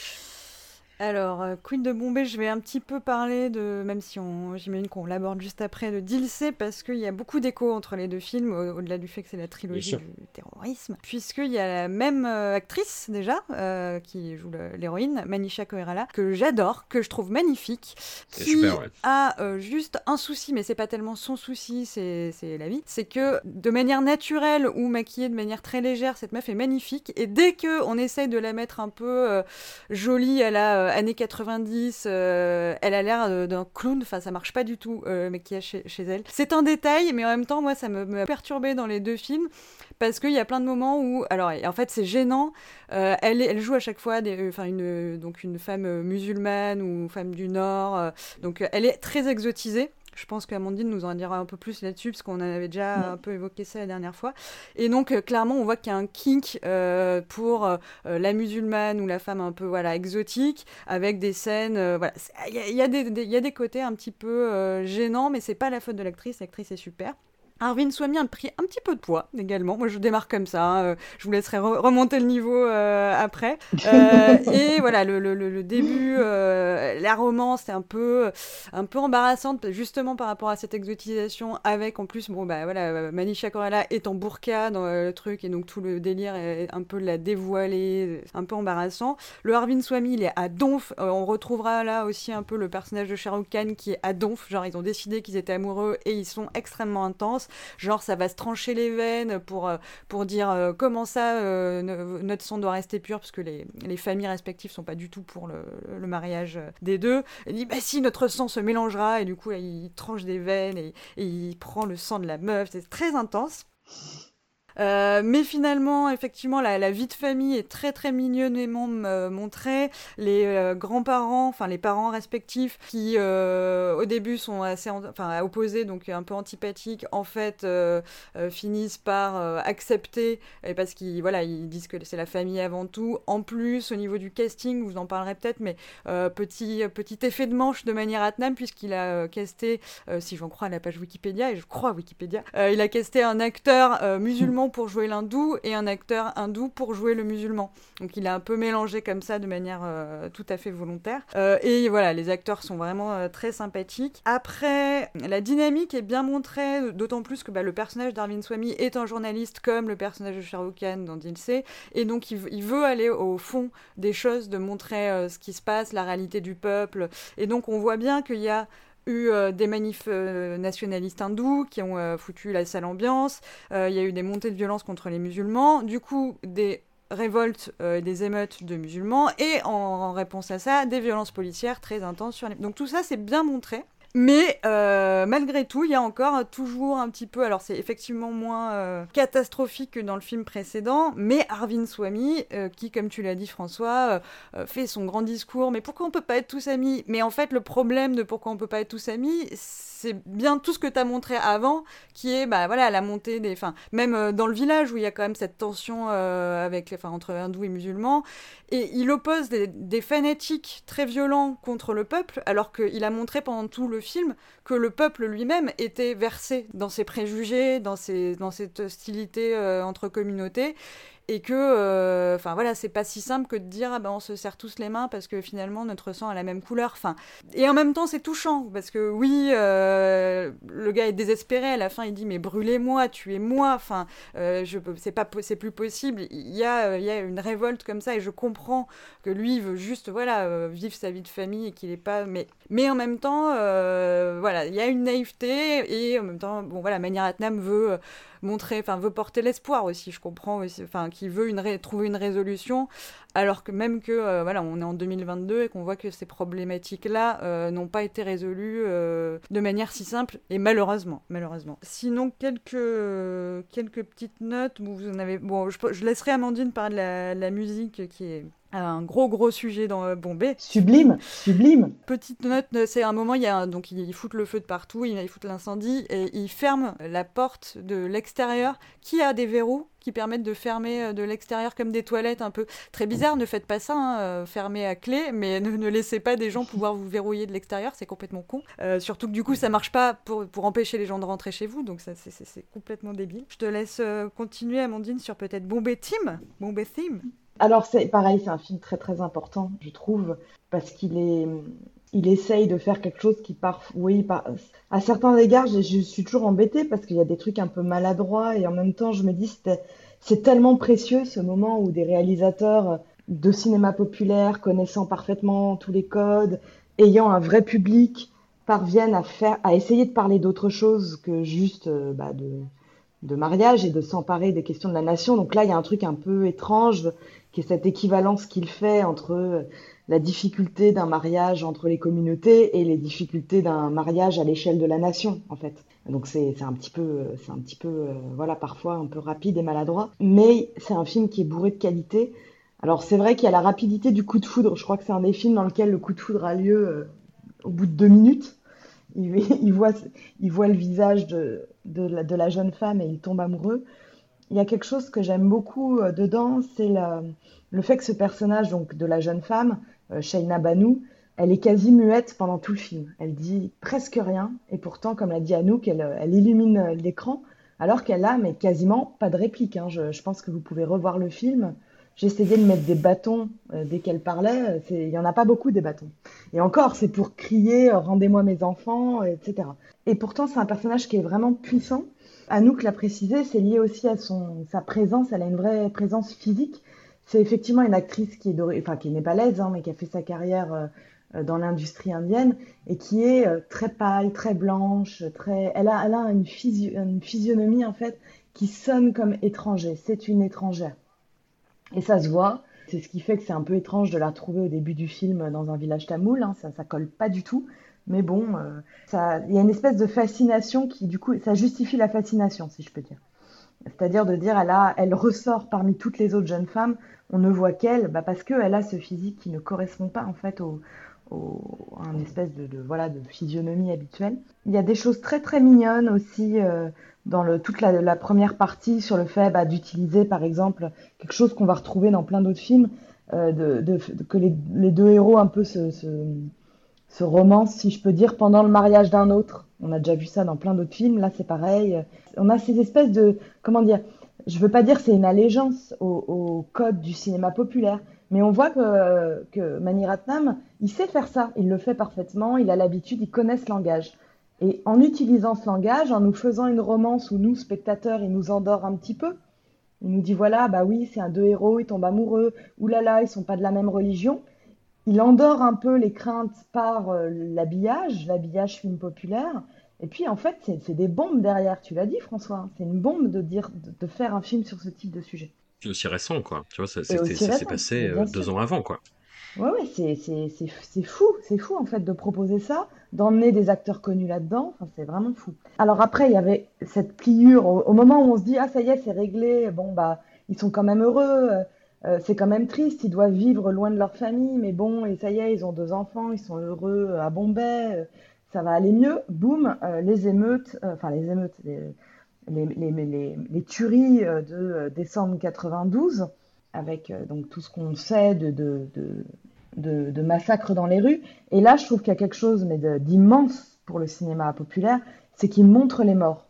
C'est-à-dire qu'il montre, on a le personnage quand même, des scènes qu'on n'a jamais vues, enfin que personnellement je vois quasiment jamais dans le cinéma populaire, le personnage d'Arvin qui cherche ses enfants au milieu euh, d'espèces de morgues improvisées. Des scènes mais hyper fortes qui sont euh, très violentes en fait pour euh, à l'image. hein. On voit les morts, on voit la destruction, on voit la volonté de brûler vivant des gens, de brûler vivant un enfant. Je veux dire des scènes vraiment très très très très fortes en fait visuellement et que Mani Ratnam amène dans, le cinéma. Alors après, problème, si je peux dire, euh, il y en a quand même. J'aime beaucoup euh, Rahman, je trouve que toutes les chansons de village, elles sont très belles. On a quand même les gros chants à la fin, un gros chant euh, un peu de harangue euh, patriotique. Tu n'es ni hindou ni musulman, tu es indien avant tout. Voilà, on, on vient d'en parler, hein, ça c'est quelque part une espèce de manière de, je trouve toujours dommage de terminer le film sur quelque chose de très simple, des messages, j'ai envie de dire un peu simples, alors que justement le film tentait de dire autre chose. Voilà, je sais pas en quelle mesure est-ce que euh, le, le fait d'ajouter ce type de chanson, c'est une manière d'être sûr de passer la censure. Je sais pas. Mais, mais voilà, c'est un petit peu dommage. La censure, je sais pas, mais au moins, au moins de, ouais, voilà, de, de mont- montrer patte blanche, encore une fois, par rapport à, à son sujet. Ah, on va passer à, on a parlé un petit peu en off, et c'est pour ça que je soupire. C'est un, grand sommet, euh, reconnu unanimement euh, à ce titre de la carrière de Mani Ratnam, film que je trouve, j'en ai déjà parlé un petit peu dans l'épisode précédent en teasing, que je trouve incroyable, Iruvar, en 1997. On avait évoqué en entame euh, des, de la rétrospective consacrée à SS Rajamouli, les liens très étroits entre le cinéma populaire, ses principaux artisans, hum, surtout les acteurs en fait, mais parfois aussi les, les réalisateurs et les scénaristes, et la politique. Et c'est un film qui traite totalement de ce sujet-là, qui le prend à bras-le-corps et qui en fait une espèce de dissertation poétique qui moi m'a encore stupéfié à la, deuxième vision. La première vision, je, je, connaissais pas euh, tous ces liens justement. Je savais qu'il y avait euh, des acteurs qui se lançaient là-dedans, mais je me disais que c'était peut-être plus pour la blague qu'autre chose. Mais non, non, c'est vraiment un mouvement de fond qui existe euh, bah, beaucoup dans, bah, surtout dans les cinémas du Sud. On en avait parlé dans le cinéma Telugu et, et Tamoul, c'est quelque chose de très prégnant. Et là, on suit un, comédien, c'est à la fin des années 40, si je dis pas de bêtises, qui fait des débuts un petit peu timides et puis qui va se lier d'amitié à un brillant scénariste. Et ensemble, ils vont avoir beaucoup de succès dans une exaltation bah, de la fierté tamoule au cinéma. Du grand héros tamoul qui est incarné par ce, comédien et qui a des dialogues absolument somptueux euh, écrits par le scénariste. Et le scénariste aussi va intéresser ce comédien à la chose politique et va se servir de son charisme. Il y a une façon euh, que je trouve absolument incroyable de justement de focaliser ce- ce- cet attrait populaire et cette puissance par les mouvements de la main. Il y a, il y a ce moment absolument génial où le comédien hésite, on voit qu'il s'apprête à lever la main, mais qu'il a conscience de ce pouvoir, mais qu'il ne veut pas le faire. En fait, le scénariste lui prend la main et le fait saluer la foule, et il y a un mouvement à ce moment-là de, de, de clameur qui lui l'exalte totalement. Et c'est là ce que je vous dis, c'est vraiment le basique du basique du traitement de cette thématique. Mais le, ce que je trouve fou, c'est à quel point Mani Ratnam s'en empare cinématographiquement à travers des mouvements de caméra qui sont incroyables, à travers des dialogues qui sont, même quand on comprend pas le tamoul, on, on en perçoit la beauté en fait. Mm. Et hum, après, il y, a, il y a des aspects dans, dans le film qui m'intéressent moins. C'est le début à l'écran de l'actrice Aishwarya Rai, il faut le dire, dans, dans un double rôle. Et hum, ça, c'est peut-être la partie euh, que, que je comprends dans l'ensemble du film, mais qui me passionne moins, on va dire. Voilà. Ah, on est d'accord sur rien en fait. Mais voilà, c'est un film, c'est inspiré de figures réelles, ce qui fait que dans, à la moment de la sortie du film, ça a déclenché pas mal de polémiques. Notamment, euh, bah, la censure indienne a dit attends, a-t-on le droit? A-t-on le droit? C'est posé la question, mais voilà, le film reste très évasif à ce niveau-là. C'est plus des considérations générales, en fait, sur euh, cette porosité, sur la manipulation des foules que ça induit, sur euh, le fait que l'enfer est pavé de bonnes intentions et qu'on ne peut pas se débarrasser de la corruption comme ça, et sur la poésie. J'ai jamais vu un film comme ça. Je... Et ça me fascine. Et je trouve ça d'une beauté Et il faut rendre euh, hommage aux sous-titres aussi, qui sont excellents, ce qui nous change un petit peu que depuis le début de, Oui. de sous-titres, des fois plus ou moins approximatifs. Là, c'est pour ça qu'on peut percevoir euh, la beauté sans euh, parler la langue, c'est que les sous-titres sont excellents. Après, tu l'entends aussi, tu vois, quand il y a le dialogue où ils se disent au début, euh, plus ou moins, on va conquérir l'Inde tous les deux, t'entends dans les dialogues que c'est euh, des, des jeux de rimes, d'altération, et, euh, voilà. Et, et effectivement, les, les- les sous-titres euh, leur rendent parfaitement hommage. À nous, qu'est-ce que tu veux lancer sur Iruva? Oui, alors c'est pas qu'on est d'accord sur rien. En fait, moi, je trouve, je l'ai, je l'ai vu et c'est là où ça a achevé de me dire, c'est pas possible que le mec, le même mec qui a fait Angeli, il ait fait ça. Parce que je l'ai vu, je me suis dit, c'est un film excellent. Et je pense que c'est son meilleur. Le problème que j'ai, c'est que je vais détailler tout ce que je trouve vraiment, euh, su- enfin, superbe euh, dans ce film, mais à la fin, je me suis dit, c'est dommage parce que j'ai aucun attachement émotionnel. C'est-à-dire que je, je, Ouais. je regardais le film et intellectuellement, je me disais, c'est magnifique, les dialogues sont magnifiques, c'est super bien filmé, euh, chaque scène m'intéresse, je suis intéressée, passionnée par ce film, mais émotionnellement, euh, rien. Alors j'ai essayé de comprendre pourquoi. Je me suis dit, euh, alors il dure, bon, il dure quand même, c'est 158 minutes apparemment, hein, mais, mais en même temps, tout va trop vite. Alors le passage du temps est hyper bien rendu parce que je trouve que le vieillissement des acteurs et des actrices est très très euh, bien fait, mais du coup il y a tellement de choses qui se passent que j'ai pas le temps de, voilà de courir après euh, les, les événements. Et tout le monde est très très euh, assez cynique, assez assoiffé de pouvoir, et même quand il y a des idéaux, euh, ce qui est le cas de quand même, bon, il, monte un parti politique euh, dravidien, alors je laisserai Amandine détailler un peu, mais globalement c'est un parti anti-caste, donc pour la justice sociale et un peu anti-riche aussi, enfin un truc assez populaire et de gauche quoi. Et normalement ça, voilà, un héros révolutionnaire qui y croit et tout, moi je suis à donf, j'ai l'alarme, j'agite mon petit drapeau rouge, je suis, je suis au taquet. Et là, en fait, il y a un cynisme parce qu'il y a directement cette, on voit cet attrait du pouvoir et, et c'est très intéressant, c'est passionnant. Mais du coup, j'ai moins d'attachement pour, euh, pour les personnages parce que je vois ce, ce cynisme et leur propre détachement. Au-delà de ça, le début, avec notamment toutes les scènes de cinéma, avec les dessous du cinéma, j'ai trouvé ça génial. Bon, j'adore euh, le côté méta et tout. Euh, le jeune acteur, voilà, qui est en galère, Anand, qui, voilà, qui trouve finalement, il, a, il fait des, des rôles de merde, de doublure, de trucs, et puis finalement, il a un rôle de héros. C'est annulé. On voit une actrice répéter sa chorégraphie en petit comme ça. Ouais, J'ai trouvé ça génial comme idée de voir. Enfin, du coup, il joue super naturellement parce qu'il joue justement des gens qui ne jouent pas. Euh, ça marche complètement. Sa rencontre avec euh, donc Tammy Selvan, euh, qui est l'auteur, un acteur que j'ai trouvé extrêmement euh, magnétique, mystérieux, sexy. Donc c'est cet auteur très lettré euh, qui est d'origine plutôt bourgeoise éduquée, alors que l'acteur est assez prolo et vraiment d'extraction populaire. Donc il, il est, on voit qu'il est athée, qu'il est porté par ses, par ses idéaux, et en même temps son côté voilà très très poétique et, et intellectuel lui donne un petit détachement. Ce que j'ai bien aimé aussi, c'est que ce personnage qui est, euh, qui est fascinant et qui se la joue très euh, je suis moderne, j'ai des valeurs euh, ultra euh. Quand il est, on lui, enfin, il épouse une, une, femme pas éduquée, pas très éduquée, il lui dit mais si tu comptes, ton avis compte. Et en fait, au bout de quelques mois, genre, il est même pas à l'accouchement, il rencontre une, une meuf dont, enfin, qui est vraiment son égale. leur rapport est très beau aussi avec sa maîtresse. Hein, c'est, mais du coup, on voit bien l'hypocrisie du pseudo-féministe qui en fait, voilà, trouve trouve son bonheur ailleurs. Petite euh, parenthèse, il y a une scène où il euh, se fait laver par euh, sa maîtresse dans le salon et je, de, depuis, ça m'obsède. J'ai grave envie de plus avoir de salle de bain et que de me laver à, l'eau chaude euh, directement dans mon salon parce qu'après tu dois pouvoir faire les sols et tout. Enfin, c'est, je, voilà, il y, a des traditions comme ça où les Indiens sont juste plus malins que nous. Je, voilà, j'ai rien à dire euh, là-dessus. Sur la question Ashwarya Rai, euh, bon, moi j'étais super excitée de la voir. Excuse-moi, François, ça m'a passionnée. J'étais ravie de la voir. donc dans, elle joue un double rôle. Hein, donc premier rôle, je me disais, oh, mais c'est qui? On dirait grave Ashwarya Rai. Mais oui, c'est elle. Alors que moi, il ils lui ont mis des lentilles, donc au début j'étais pas sûre et tout.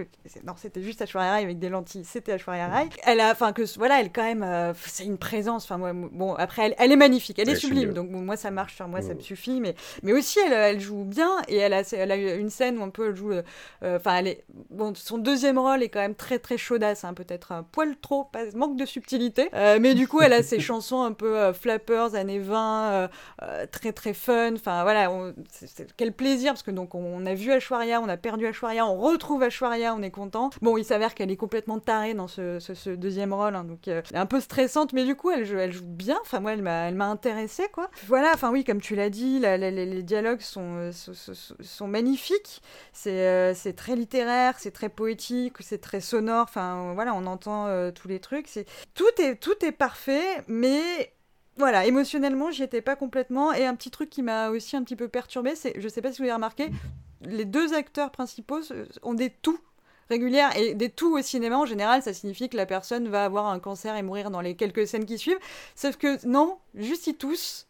Et du coup je pense que ça veut dire quelque chose mais je ne sais pas quoi. Puis voilà et le final qui là encore on voit un peu comme euh, dans Talapathie que finalement l'histoire d'amour centrale n'était pas forcément euh, l'histoire d'amour entre les hommes et les femmes, mais cette bromance euh, rivale, hein, pleine de rivalité, mais il y a le poème final euh, dédié à son ami qui est vraiment extrêmement sensuel et que j'ai trouvé très très fort. Donc regardez Rouvard, je voilà, ce film est ce film est le meilleur, c'est pas mon préf, mais c'est le meilleur. Mandine, tu es revenu un petit peu sur ta sur ton sur ta fascination, il me semble.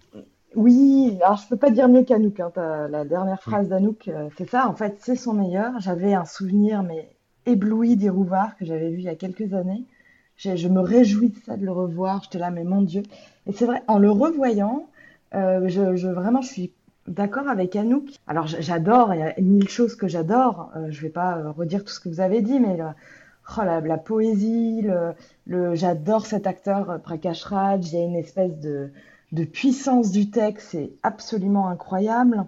J'aime beaucoup l'intelligence de mettre euh, en parallèle la montée euh, d'une carrière cinématographique, la montée politique, tout ça, je, le vois, le, côté magnifique, brillant de, du scénario et tout. Mais c'est vrai que alors que ce film m'avait mais bouleversé euh, la première fois que je l'avais vu, là je suis restée un petit peu plus froide. Je sais pas. Alors je me suis demandé, est-ce que c'était bon Je suis pas hyper fan de Mohenlal, ça faut je l'avoue quand même. Donc euh, l'acteur m'a, c'est vrai que je, ne m'emporte pas totalement. Et en essayant de réfléchir, en me disant mais c'est pas possible, tu as tellement aimé ce film, tu sais que c'est son meilleur.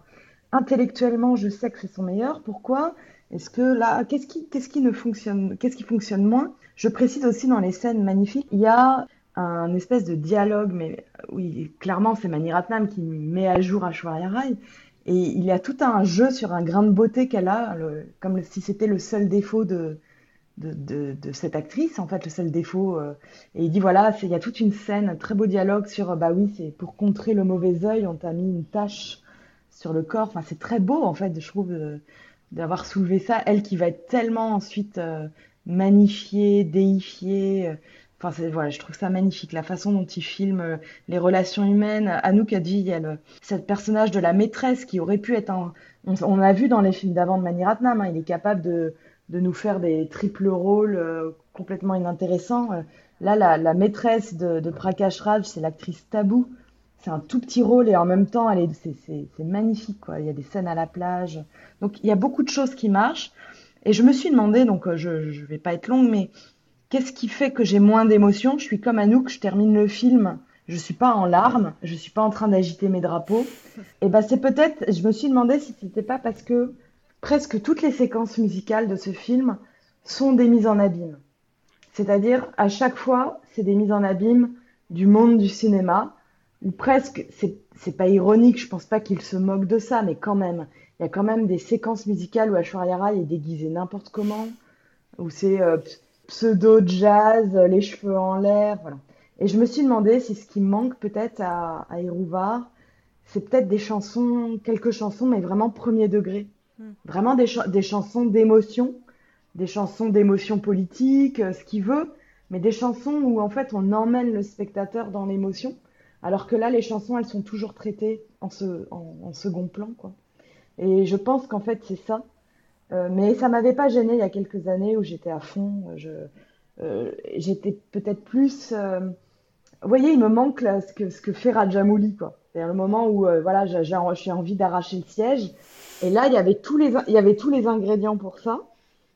Et pourtant, bah non, je prends pas ma carte du parti. voilà.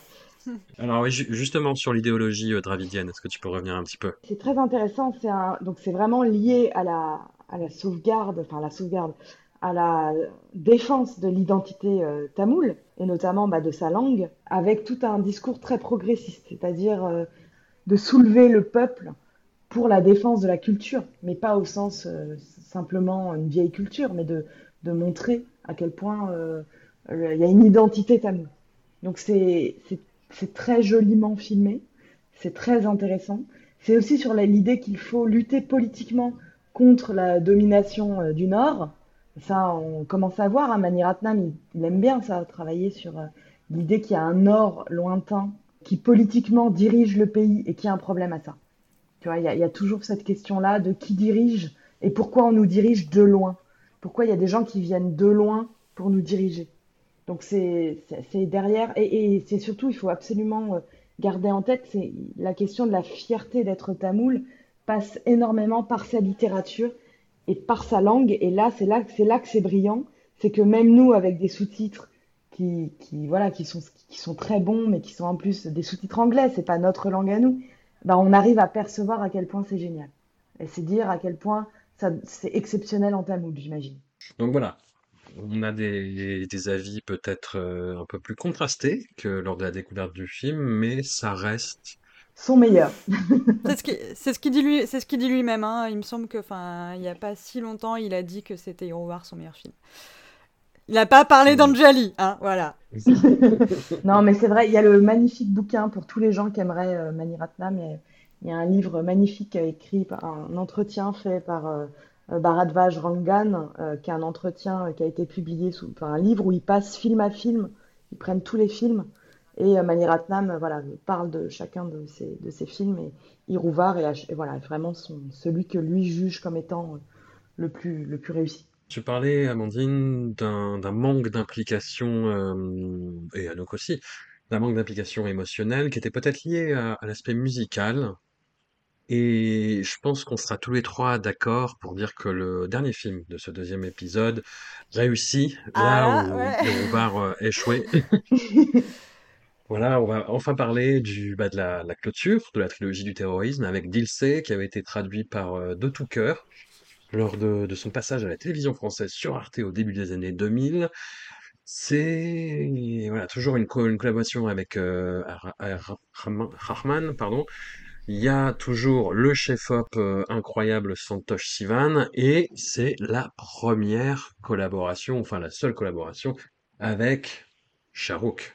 Shahrukh Ah. SRK, Shahrukh Khan, qui est ici en plus dans un rôle. euh, alors, moi je suis un petit peu moins convaincu par sa performance sur la fin, si je peux commencer par la Discord, mais je le trouve dans toute la première partie absolument impeccable, d'autant qu'il est dans un rôle qui est vraiment pas évident.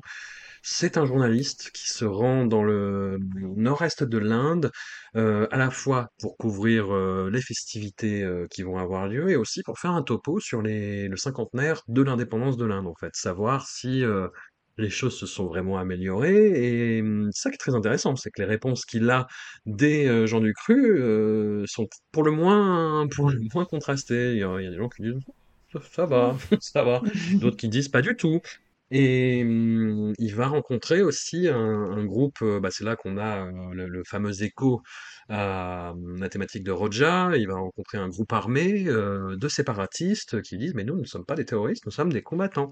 Voilà, avec tout un débat. Shahrukh leur demande Oui, mais où est-ce que vous avez obtenu vos armes? Et le, le leader en face lui dit Oui, mais où est-ce que vous avez eu votre micro? Enfin voilà, il y, a- il y a toute une, une dialectique qui se développe qui est assez incroyable. Shahrukh va euh, suivre la logique euh, de la trilogie du terrorisme, c'est-à-dire qu'il va avoir une femme euh, bah, jouée encore une fois par Manisha Koirala et tomber instantanément amoureux. Sauf que cette jeune femme fait partie d'un bah, groupe qui a des ambitions terroristes pour le coup, et elle rejette ses avances dans un premier temps, puis va recroiser sa route par la suite. Les choses vont se compliquer au fur et à mesure que le personnage de Shah va comprendre les, sombres dessins euh, de, sa dulcinée. Il a par ailleurs euh, un mariage qui doit se goupiller avec euh, une actrice qui fait ses débuts là aussi à l'écran, qui n'est autre que Pretty Zinta, euh, Pretty Good Enough. Donc moi j'étais ravi de la voir. Parce qu'elle est, euh, est, elle est toute pimpante, elle est toute sémillante dans ses, dans ses débuts, et en plus le rôle lui va bien par rapport à ça, par rapport à sa personnalité. Et voilà, par rapport à tout ce que j'ai dit, c'est un film qui esthétiquement est absolument sublime, qui a toujours, je pense, un discours euh, qu'on peut jauger maladroit rétrospectivement sur toutes ces questions-là, mais qui est le plus subtil de la trilogie. En tout cas, euh, voilà, celui qui apporte le, le plus de nuances, qui fait pas juste euh, ah bah tiens, je vais te retourner ta perspective. Ah, maintenant t'es d'accord avec moi, n'est-ce pas? Non, ça ça va, c'est c'est c'est un peu plus fin que ça, on va dire. Et puis, il y a un souffle épique, lyrique, par la multiplication de décors, par la façon dont Mani Ratnam filme les décors naturels euh, du euh, nord-est de l'Inde, par euh, ces séquences chantées qui sont absolument magnifiques. Le premier morceau qu'on entend dans euh, Dilse, c'est Chaya Chaya, चल छैया छैया छैया छैया चल छैया छैया छैया छैया छैया छैया छैया छैया चल छैया छैया छैया छैया चल छैया छैया छैया छैया चल छैया छैया छैया छैया छैया छैया छैया छैया चल छैया छैया छैया सारे इश्क की छाव चल छैया छैया सारे इश्क की छाव चल छैया जन्नत चले चल छैया छैया पाओ जन्नत चले चल छैया चल छैया छैया छैया छैया चल छैया छैया छैया छैया चल छैया छैया छैया छैया चल छैया छैया छैया Chaiyya qui est un morceau qui a tellement marqué son époque qu'il est et qu'il a été utilisé mais un nombre euh, assez conséquent de fois dans le cinéma américain notamment c'est le morceau je crois qu'on entend au début de, de Inside Man de Spike Lee si je dis pas de bêtises Oui. et, et c'est même pas euh, pas le meilleur morceau du, du film enfin il y a et, et tous ces films là tout ce premier degré qui te manquait dans Hirouvar Amandine là il est là Ah, mais je suis un chiffon, je suis une chiffonnette. Je suis une chiffonnette et même pas en microfibre. Non, non, c'est hallucinant. Dilsé, c'est un bon, je- voilà, je fais partie aussi des gens qui ont commencé à, à découvrir le cinéma indien euh, avec Dilsé. C'est parmi les premiers que j'ai vus. Oh, mais quelle claque! Et Cheya Cheya, je- euh, n'importe quelle personne qui écoute ce, ce podcast et qui peut-être verra jamais les films dont on parle, euh, bah, vous regardez juste le clip de Cheya Cheya, mais c'est monstrueux d'avoir fait ce tournage sur un train, enfin en termes de même de tout simplement de, de défi technique, de mettre une des plus grandes, enfin de mettre une star sur un train en marche. Enfin, c'est, c'est- sans sécurité sans harnais mais non, mais c'est hallucinant. Enfin, juste on, on se calme, mais on se calme. C'est c'est juste fou furieux. Alors Dilsé, c'est vraiment, bah, c'est moi, c'est celui que je préfère de la trilogie. C'est brillantissime sur la, la, la rupture. Et tu l'as dit, les journalistes, ils, ils partent aux quatre coins de l'Inde pour interroger les gens, et c'est dit par le déplacement, c'est-à-dire ils montent dans un train. euh, on reconnaît, c'est le petit train de Outi. On a vu Outi dans un film où il y avait beaucoup de brume. Je sais plus, j'ai pas mes notes sous les yeux. Mais vous vous rappelez, je vous ai dit, on va revoir Outi. absolument fi- voilà, bah c'est maintenant. Et ben beaucoup de brume. Bon bah là, il y a, là y a, il monte dans le train, c'est le petit train de Outi. Et boum, il sort du train. En fait, il descend d'un bus euh, au Cachemire, à l'autre bout du pays. Et ça, cette, intelligence de Maniratnam de dire en fait, je vais brouiller les espaces parce que de toute façon, je veux parler à, je parle de tout et à tout le monde, c'est juste génial. On a aussi euh, dans ce film tout un travail sur bah, c'est quoi faire nation. Et là, c'est pas du tout comme dans Bombay, hein, c'est pas juste hindou musulman, non, c'est beaucoup plus compliqué que ça. C'est vraiment sur des idées de conviction, sur des idées de place dans la nation, sur des l'idée de d'égalité. Enfin, c'est hyper bien fait. Bon bah évidemment, je peux pas dire que Shah Rukh Khan n'est pas éblouissant, il est juste éblouissant. Je m'en fiche de ce que tu dis François, début, fin de film. Pas du tout. Il est éblouissant à chaque plan. Je suis désolée quand, euh, quand elle lui dit mais arrête, pourquoi tu continues à me suivre, machin? Euh, d'Ilsé de tout cœur et la bam chanson. Alors petit bémol, on sait qu'il aime il aime pas trop danser. Bah il fait sa partie. Je suis désolée, il danse. Euh, on est à lait, il y a des danses au bord de lac. Oh, ah ouais moi, ce, film me met par terre à chaque fois. Je l'ai vu plein de fois. Et à chaque fois, je me dis, mais comment réussir à dire autant de choses dans un seul film? Il y a de la romance, il y a de l'action, il y a les terroristes, il y a des questions nationalistes, il y a Shah Khan, il y a Manisha Koirala. Euh, bon, il y a évidemment Preti qui est, toute choupinette. Euh, on a tout le côté préparation d'un mariage et en même temps, il y a une tension. Euh, voilà, moi, je j'ai rien à dire. Il n'y a rien à dire à ce film. Je t'interdis de dire qu'il y a un plan qui est moins bon que le plan d'avant ou le plan d'après. Je suis désolée, François. Il a vieilli, il a plein de choses peut-être, mais, mais non, non. Peut-être que maintenant, Shahrukh Khan ne rentrerait plus sa chemise dans son pantalon pareil. Mais c'est un, c'est un détail de l'histoire du cinéma quand même, François. Il faut que tu reconnaisses que c'est qu'un détail. Non, non, c'est vrai. Moi, j'ai... Mais, mais moi, c'est personnel. Moi, Khan, je l'adore. Je l'ai déjà dit, on l'a déjà dit, on le dit à chaque fois. Il est super. Euh, eh ben, tu t'arrêtes là, tu t'arrêtes là, il est super. Voilà, merci il François. Il y a toujours, dans, dans, dans, dans, ses parcours dramatiques, en fait, il y a la fin où il a ses yeux humides, tu sais. Et alors, et alors, il, a, il a le sourcil arqué. Bah, attends, On a dit conversation ah apaisée, François. Là, tu fais de la provocation gratuite. va pas bien se passer. Non, mais attends, l'œil mouillé, c'est le, c'est genre le, le, talent numéro 2 de Sherlock après les sourcils arqués. Tu peux pas reprocher à Charles les bras, les bras ouverts, les bras en croix. Et puis c'est ça qui fait qu'on là on a de l'émotion, tu vois. Euh, le mec c'est pas Moine Lal, Moine Lal il a pas le Vas-y. Ah, je me fais tabasser, mais je le mérite. Anouk, dis le euh, Amandine, n'hésite pas. Hein, si euh, tu, tu m'interromps, tu, tu cries ton amour, tu juste tu cries, n'hésite pas. Non, mais évidemment, évidemment, évidemment. Euh, les gens qui se diraient, bon, déjà qui écouteraient ce podcast en se disant, ah, 3 heures pour un film indien, c'est trop long. Bah, déjà pour que vous écoutez, c'est bizarre. Mais qui se diraient, ah, non, c'est un peu long. Prenez, prenez le, les 15 premières minutes. Et après les 15 hmm. premières minutes, prenez la première euh, demi-heure, et puis après la demi-heure, prenez la première heure, la deuxième heure, et puis finissez, parce que, je veux dire, c'est magnifique, et le début est... Le début est tellement fort que peut-être, effectivement, on n'arrive pas à maintenir euh, ce rythme tout du long. Mais en même temps, il faut qu'on se repose aussi. Moi, si j'avais euh, l'équivalent du premier quart d'heure pendant trois heures, enfin, je, serais, j'aurais fait une crise cardiaque. mais c'est magnifique, donc voilà, ça démarre. Charouk est c'est mignon. Il est alors bon, c'est les techniques de drague un peu à l'année 90. Hein. On n'est pas sûr que ça fonctionne aujourd'hui. Le temps a passé, mais euh, il est pétillant, il est charmant, il est joueur. Il est, il est, sous la pluie, il y a du vent, c'est difficile. Donc l'actrice Manisha Koala, voilà, qui introduit d'une manière incroyable, elle est magnifique. Toujours hein, cette question du voile, le vent qui souffle son voile. Alors là, elle n'est pas voilée par euh, religion, mais parce qu'il fait, froid. Mais voilà, enfin, elle est, est dévoilée d'une manière incroyable. Euh, elle dit juste trois mots, je, veux du thé, chai le gars part, euh, elle prend le train, et la scène du train. Voilà, t'es déjà par terre, et dix minutes sont passées environ, quoi. Que des bangers, vous l'avez dit, hein, euh, tube sur tube, incroyable. Donc là, effectivement, si va pêcher un peu peut-être par les, les scènes musicales qui sont fun, un peu détachées, là, on est émotion tournée à 11, euh, tubissime tournée à 11, incroyable. Euh, on l'a dit, euh, Amandine l'a dit, Shahrukh Khan, la danse, c'est pas sa spécialité. Mais là, c'est qui qui fait les chorés? C'est Farah Khan. Et Farah Khan, son petit Shahrukh, elle le connaît. Alors elle lui fait un petit peu sautiller, un petit peu bouger des bras, un petit peu bouger la tête. Du coup, il s'amuse, ça se sent. Alors que d'habitude, on le voit, bon, c'est un peu, ah là là, aujourd'hui, il va falloir tourner une scène de, scène de danse. Là, non, c'est fun. Farrakhan, elle a ce côté où on prend au sérieux et en même temps pas complètement euh, dans la Corée. Enfin, les Corées sont toujours, il y a de la fantaisie. Alors des fois, il y a de l'émotion pure. Hein. Alors c'est pas, euh, moi j'ai sur ma jaquette de DVD qui est pas la même que la, petite vignette Wikipédia.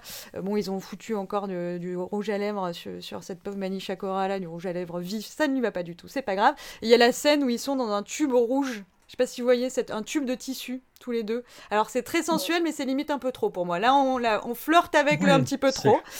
Euh, mais bon, voilà, on, s'amuse euh, de ouf. Le discours politique, effectivement, est beaucoup plus pertinent parce qu'il est porté par l'actrice, qu'à un moment, quand Charlotte lui dit Ah, mais quand même, euh, le terrorisme, c'est pas très bien, on devrait vraiment être tous amis, elle le regarde en mode Gros, je crois pas que t'aies été trauma comme moi j'ai été trauma, donc laisse-moi te trauma un peu en racontant ce qui s'est passé, et on va voir si tu penses qu'on devrait tous être amis après une scène magnifique qui fait écho à la scène du début, qui est quand Shah Khan rejoue la scène de la rencontre à la radio, puisque c'est un journaliste de radio, et il fait les bruits comme ça à la, à, la bouche, il fait des, des, du, vent, et il raconte, et il y a le morceau et Ajnabi, qui moi est un morceau... de toute façon, il y a que quasiment tous les morceaux du film me sont restés, alors que j'ai vu ce film il y a très très longtemps. J'ai continué à les réécouter au fur et à mesure des années, euh, voilà, c'est magnifique, et le, morceau va revenir comme ça, hanter euh, l'héroïne euh, au fur et à mesure du film parce que bah, du coup elle écoute toujours la radio euh, qui, sur laquelle il travaille.